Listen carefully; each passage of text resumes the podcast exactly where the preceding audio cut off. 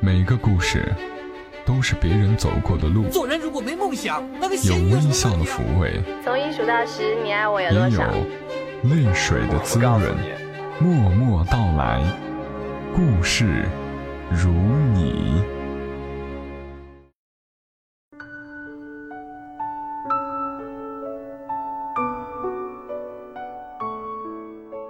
默默到来，故事如你。这里是在喜马拉雅独家播出的《默默到来》，我是小莫，来和你聊聊我们平常人身上所发生的故事。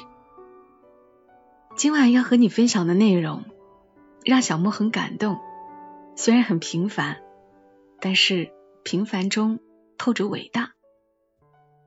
有一位听友，他给我写了一封信，他说：“小莫你好，关注你的节目。”已经好多年了，默默到来，那些细碎而美好的存在，好声音慢生活等等节目我都很喜欢。悲伤、失落、难过时，你的声音总能给我温暖。我们虽然没有见过面，但却像是多年不见的好朋友。我是农村一所职业高中的语文老师兼高三班主任，也是两个孩子的妈妈。大女儿糖糖将满十岁，小女儿跳跳两岁三个月。因为工作关系，常年带着体弱的婆婆和一对儿女蜗居在单位约四十平米的破旧楼房里，以孝为家。每天晨走娃未醒，晚归娃已睡。疏于对一对儿女的照顾，时常陷入工作。家庭不能兼顾的矛盾和无奈中，今天我想把两封信，借助小莫温暖的声音，读给我的女儿和我的三十一个大孩子们，希望能通过我们都喜欢的节目，让他们感受到我的爱与关注。小莫在看他的信时，就在想，这么温柔的妈妈，这么细腻真挚的老师。他能够来听我的节目，真是我的荣幸。信写的非常好，所以接下来的时间读给你们听一听。第一封是这位老师写给他女儿糖糖的信。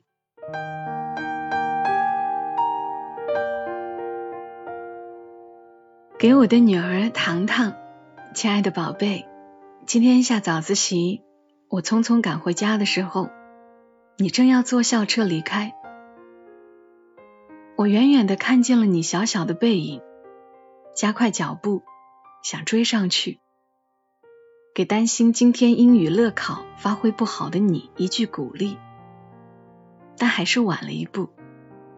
校车鸣着笛疾驰而去，我待在原地，鼻子一酸，情不能已。记不清有过多少次，我来不及赶不上送你上学。有了弟弟之后，我对你的照顾少了，尤其这学期担任班主任以来，我一次也没有接送过你。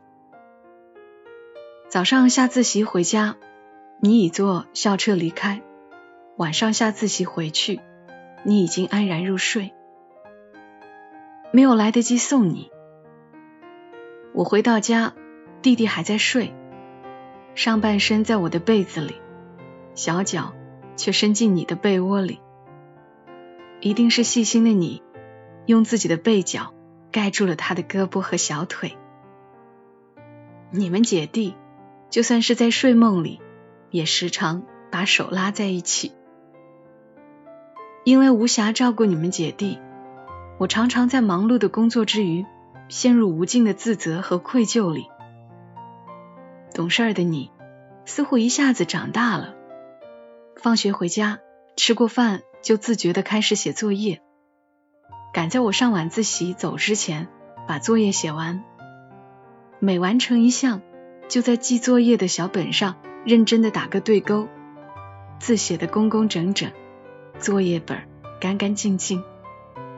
写完就安安静静的看书，或和弟弟嬉笑打闹。如果哪天作业多了，你会忙不迭地说：“妈妈，你放心的走吧，我写完作业就放在书桌上，等你回来再检查签字。言语中满是歉意。宝贝，你可知道，该表示歉意的明明应该是我呀，没有给你们姐弟足够的陪伴，没能在你需要我的时候陪在你身边，妈妈才是最抱歉的呀。国庆节前一周，奶奶带弟弟回老家隔离断乳。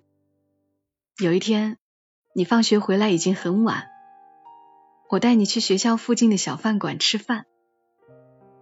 等餐时，你拿着小人书在看，我翻看朋友圈，一个刚喜得千金的叔叔发文求助，忙着照顾老二，老大有小情绪，怎么办？回复评论之前，我先把叔叔的问题念给你，问你，糖糖，你有没有什么好主意可以帮叔叔解决难题？你放下书，歪着头，一脸疑惑的问我，叔叔家老大为什么会有小情绪？我紧张的问，有了弟弟之后，你有没有觉得？爸爸妈妈忽略你，你有没有过委屈和小情绪？你不假思索的回答：“没有呀，妈妈，弟弟什么时候回来呀？我想弟弟了。”我回复叔叔：“思想上加倍爱老大，而不是努力平衡；言语上多鼓励，看咱家老大多棒，小宝。”一定会骄傲有这么一个好哥哥的。行动上多陪伴，胜过一切解释。我把评论念给你听。服务员来送餐，你把碗筷先推到我这一边，把小人书收起来，说：“好，妈妈就这样说。”我很开心，你能够这么宽容的接纳弟弟，丝毫不介意他分走了爸爸妈妈。对你的爱，其实原本你是希望有个小妹妹的。你说你可以给她梳小辫儿，给她买漂亮的衣服和发卡，可以挤在一张床上看童话故事，可以一起玩好玩的游戏。院里的阿姨常打趣儿：“糖糖，你不是喜欢妹妹？把你家弟弟和我家妹妹换换吧。”你很生气，撅着嘴，不换，才不换！说完就拉着弟弟的手离开，很不友好。我知道你的心里是真的怕谁把弟弟抢了去，你也是真心疼爱小弟弟。那一次我在书桌边检查你的作业，你和弟弟在奶奶屋里玩闹。调皮的弟弟先打了你，自己却先哭了起来。我不明所以，轻声责问：“你们俩又怎么啦？你是姐姐，怎么不知道让着弟弟？”你赶紧解释：“妈妈，我没有理他，真的是他先打的我。”说完就委屈的假装哭泣，哭着哭着就真的哭了起来。哭得很是伤心，我放下作业，把委屈的你抱在怀里。弟弟见状，也急急的钻到我的怀里，还用小手捶打着你。我看着你哭得红肿的眼，努力把弟弟的手拉开，想把弟弟推到奶奶身边去。哪知弟弟哭得更厉害，小手还不甘示弱的抓住你的头发。站在一边的奶奶不知所措，我更无可奈何。最后还是你擦干眼泪，扮起鬼脸。弟弟破涕为笑，你吃力的抱起弟弟，亲亲他的小脸，拿着你新买的自己还舍不得玩的小玩具哄着他。咱去奶奶屋里看小猪佩奇，让妈妈给姐姐改作业，好不好？无数次，你们小姐弟的冲突中，都是你在做出让步。昨天晚上，你收拾书包时对我说：“妈妈，今天发模拟考试卷了，我语文考了九十六分，是班级第二名；数学九十四分，最后道题我看错了。明天英语乐考，我怕我考不好。”我说：“没关系。”不要紧张，只要努力了，这次考不好，咱下次努力。你点点头，但看得出来，你还是有些担心。我回家时，你已经睡着了。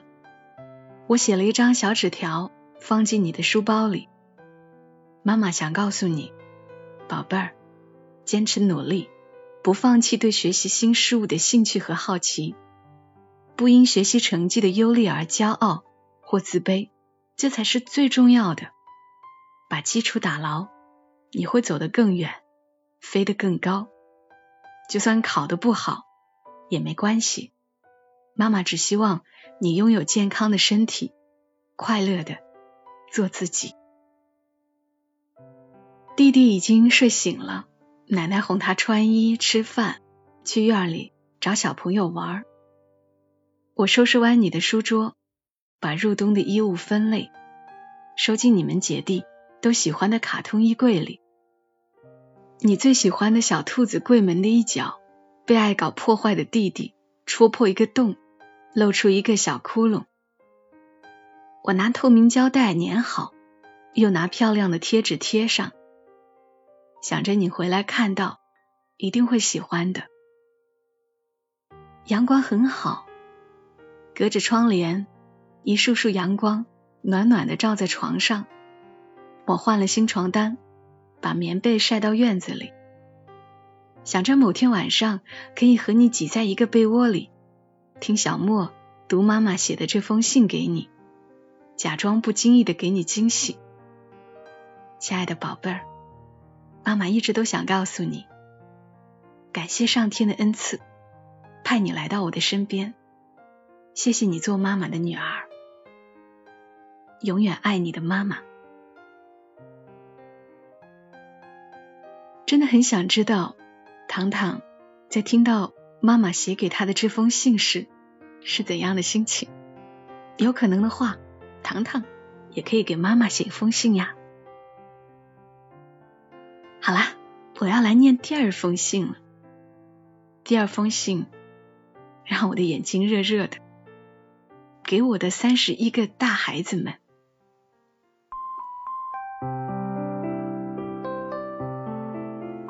美术三年级，我的三十一个大孩子们，是不是很意外？以前大自习推荐你们聆听的是《默默到来》里励志的美文，或喜马拉雅电台优质的广播剧。今天由小莫读这样一封。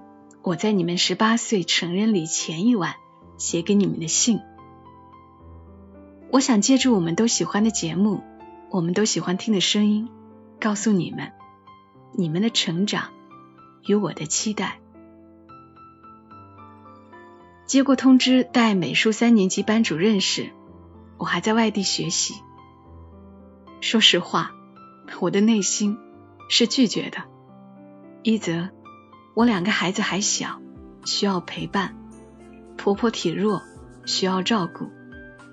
二则，我们学校的老师都公认美术专业的学生有个性，难管理。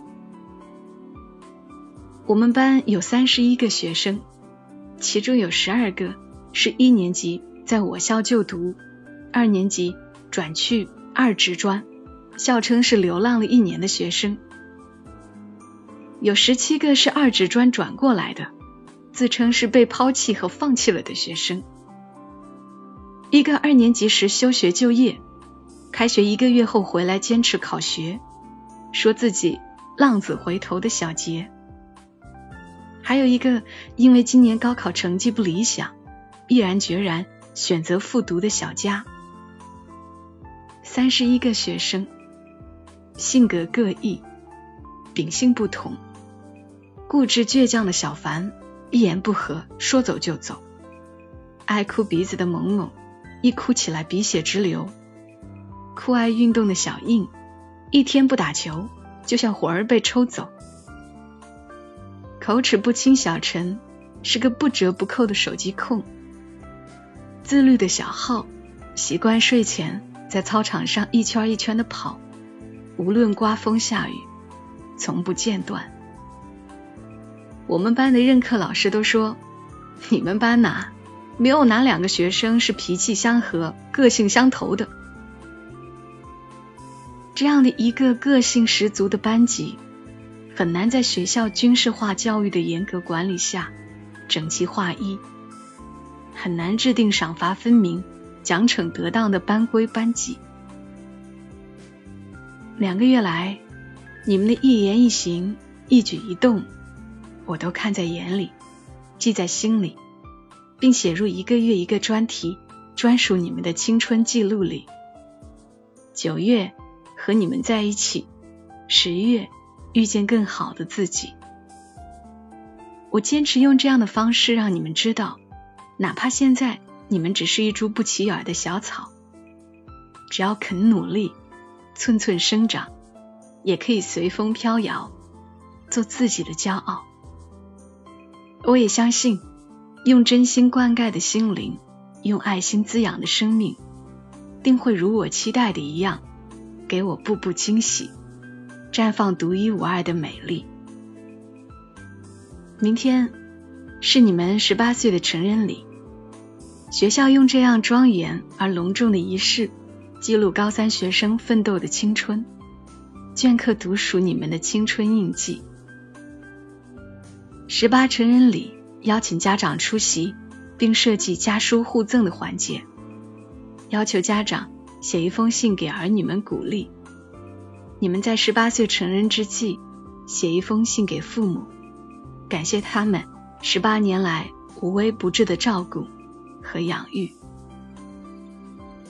我上网整理十八岁成人礼，爸爸给儿女的信件，妈妈给儿女的信件。发送到家长群里，担心父母工作忙没时间看，又从我喜欢的喜马拉雅电台把冒静兰写给女儿三毛的一封信，华少给儿子的回信，小莫写给女儿的信，分享给家长们，希望他们不管是在洗衣做饭，或者在忙碌的空闲，能够在这些温暖的家书的感染下。把他们想对你们说的话写下来，给你们意外的惊喜。我这样近乎偏执的要求家长，不管工作多忙，都要保证在明天你们盛大的典礼中不缺席，能够借此良机和青春期叛逆的你们改善亲子关系，也能在你们的生命中留存美好的回忆。今晚的月色很美。我们教室外玻璃窗上发出夜光的星星贴纸，很亮。教室里、走廊上被你们用自己的美术作品和我买回的励志标语、艺术墙贴布置得很漂亮。现在的你们手中有我发给你们一人一页漂亮的信纸，耳边是小莫读给女儿甜豆的信。我期望你们能在满是爱的气氛里，把你们酝酿了一周的对父母的爱意，工工整整的写上去，装进学校统一配备的信封里，在明天的成人礼上送给你们的父母，也送给十八岁的你们自己。教室里很安静，你们低头沉思。神情庄重的写信给自己的父母，我就在讲台上写这样的一封信给你们，想着某天能幸运的被小莫看见，由他在我们都喜欢的节目里传递我带给你们的温暖，也能够在这样的夜晚假装不经意的分享给你们听。不知道听到写给女儿的那封信时，我会不会失态？不知道心思敏感的女生们会不会感动的小声哭泣？不知道你们会不会喜欢这样的小惊喜不过，我唯一可以肯定的是，如果查岗的领导突然出现，一定会责问：别的班都在和时间赛跑，为梦想拼尽全力，你们班却在听广播，无聊至极。我猜想他会不会收走我的手机，再罚我写检查反思？拿什么保证本科的升学率？你们呢？会不会替我着急？还是会幸灾乐祸，暗自欢喜？感谢你们，我的三十一个大孩子们。那晚，我提议给教室外走廊起个名字，要文雅有新意，还得有艺术气息。你们写了满满一黑板。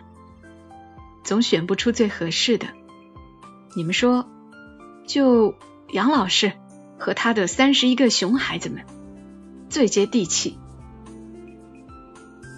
当时不怎么欢喜，现在觉得好像也可以。要有多幸运，能和你们一起走青春，和你们朝夕相处的日子里，我也重新回到了美丽的青春花季。之前我一直认为陪伴是最好的教育，我拒绝当班主任，想把常规工作之外的时间都留给儿女。现在的我明白了，父母是儿女最好的榜样，想要儿女成为什么样的人，自己就要成为什么样的人。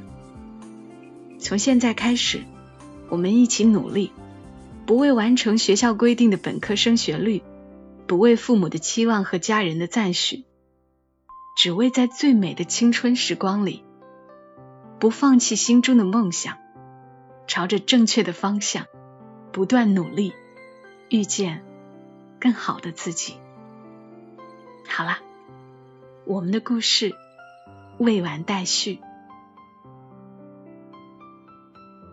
爱你们的老班，二零一七年十一月七号晚。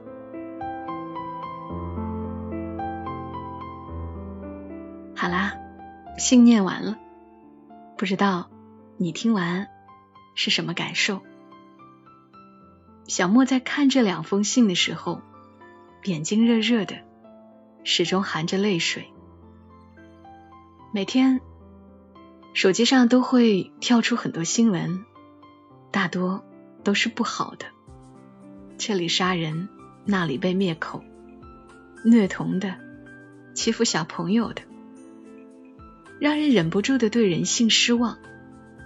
谢谢这位老师，让我看到了有人在努力活着，认真工作着，心里充满着爱的对待身边的人，让我看到了一个美丽的灵魂。希望这位老师健康平安，希望他的两个孩子健康快乐，然后希望他的学生们实现自己的梦想。还真是羡慕这些学生们，让我都想回到校园了。做广播是我一直都热爱着的事儿，虽然偶有倦怠，倒也一直坚持着，并没有想过自己一个人找点故事，说点话，能够产生什么大影响。无非就是喜欢坐在话筒前发出声音的感觉。如果能有人从中找到安慰，在某一刻产生觉得这个世界还是挺美好的这种感觉，那于我而言就是莫大的鼓励了。说到这儿，我想起了顾城的那一句话：“人可生如蚁，而美如神。”所以用这句话做了标题。在这个世间，我们是如此的渺小。如此的卑微，大多数的人都是寂寞的、无闻的，甚至被误解的。可我们的心灵却可以无限自由、无限平静、无限美丽。再一次谢谢这个老师，也谢谢你们来听节目。我们下期声音再会吧。祝你一夜好眠，小莫在长沙跟你说晚安。